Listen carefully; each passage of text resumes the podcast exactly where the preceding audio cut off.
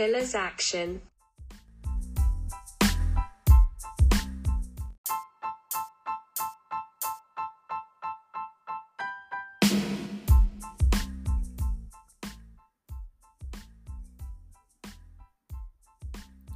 Y hoy en nuestro cuarto episodio del podcast vamos a hablar sobre un apartado importante que muchas eh, veces la gente pregunta sobre él y que también se sabe muy poquito, que es sobre la valoración del hombro doloroso.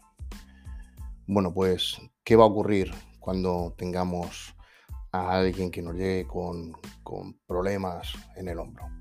Bueno, pues al examinar a un cliente o un atleta con hombro doloroso, lo que debemos comenzar es eh, con una inspección general en busca de, unas posibles anomalías musculoesqueléticas o cualquier déficit funcional asociado. Luego se van a realizar algunas pruebas especiales que van a ayudar a descubrir cualquier lesión de las estructuras musculares o ligamentosas de la articulación. Se hará al principio una inspección general y una vez que se ha descubierto la parte superior del tronco y las extremidades, eh, quitándonos por ejemplo la, parte superior de la, de la ropa, se va a pasar una inspección general de la parte anterior, lateral y posterior de cada hombro, porque el objetivo es identificar cualquier anormalidad en la masa muscular o cualquier efecto óseo asimétrico que encontremos. En cuanto al rango de movimiento, mm, lo que debería probarse sería ese rango del hombro en diferentes direcciones. Si el movimiento en una dirección específica es doloroso o limitado, esto puede significar que existe una patología en una estructura específica del hombro. Para todas estas maniobras es aconsejable que se tenga la persona de pie de frente. También eh, va a haber pruebas especializadas en, cuanto al examen del hombro. Eh, el examen del hombro al final debe de completarse con algunas pruebas especiales y maniobrar de provocación de dolor que son específicas para diferentes lesiones y patologías del hombro. Y estas pruebas nos van a ayudar a confirmar o a excluir una posible presencia de una condición específica del hombro, que solo se puede sospechar después de esta inspección y la evaluación del rango de movimiento completo. En el examen del hombro, en cuanto a patologías del manguito rotador, que son las, eh, las más comunes que se encuentran en clientes y en atletas, las lesiones del manguito de los rotadores se encuentran entre, las, entre estas causas más comunes de dolor de hombro y esto puede manifestarse en, forma de bursitis, tendinitis o de desgarro de los tendones.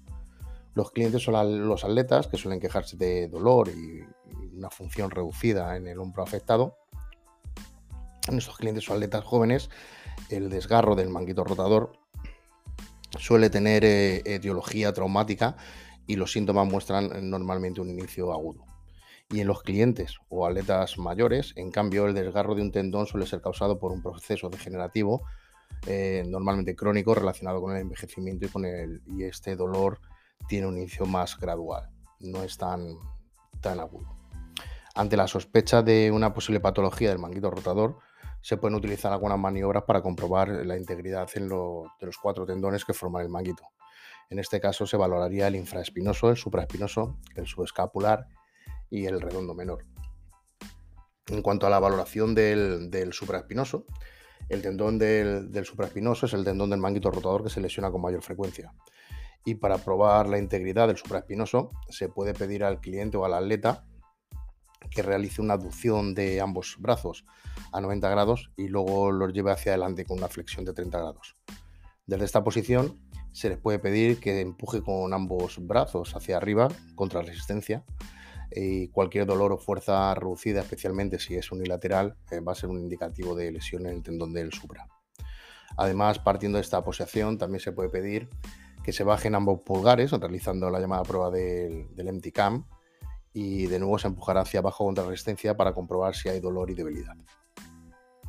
En cuanto a la hora de valorar eh, el infraespinoso y el redondo menor, para verificar la integridad de los tendones, tanto del infra como del redondo, se debe aplicar resistencia a la rotación externa del hombro. Para ello mm, se va a pedir al cliente o al atleta que flexione los antebrazos a 90 grados con las palmas de las manos a supinación y de esta posición eh, se hará que se rote externamente los hombros moviendo los antebrazos lateralmente contra una resistencia.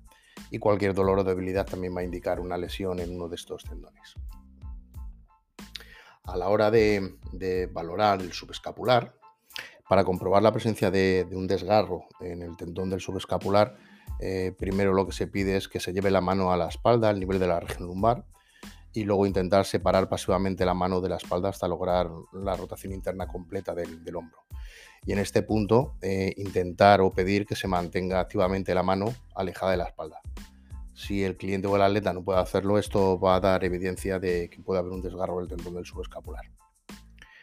También hay una variación parecida a la valoración anterior, que es la prueba de despegue Gerber, eh, que se pide también que se rote internamente el hombre llevando la mano detrás de la espalda en la región lumbar con el dorso de la mano hacia la columna lumbar y luego pedimos que se aleje la mano de la espalda contra la resistencia.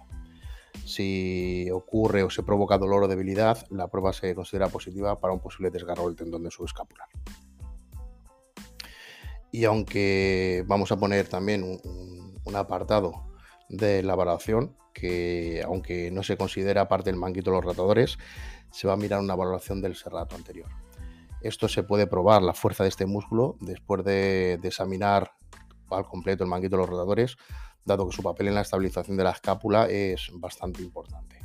Y para evaluarlo, eh, para ver si hay un déficit funcional del serrato anterior, se puede pedir al cliente o al atleta que haga una flexión de brazos de pie contra la pared. Y si se observa en la parte posterior un aleteo de la escápula, puede indicar que haya una debilidad en el músculo en este lado.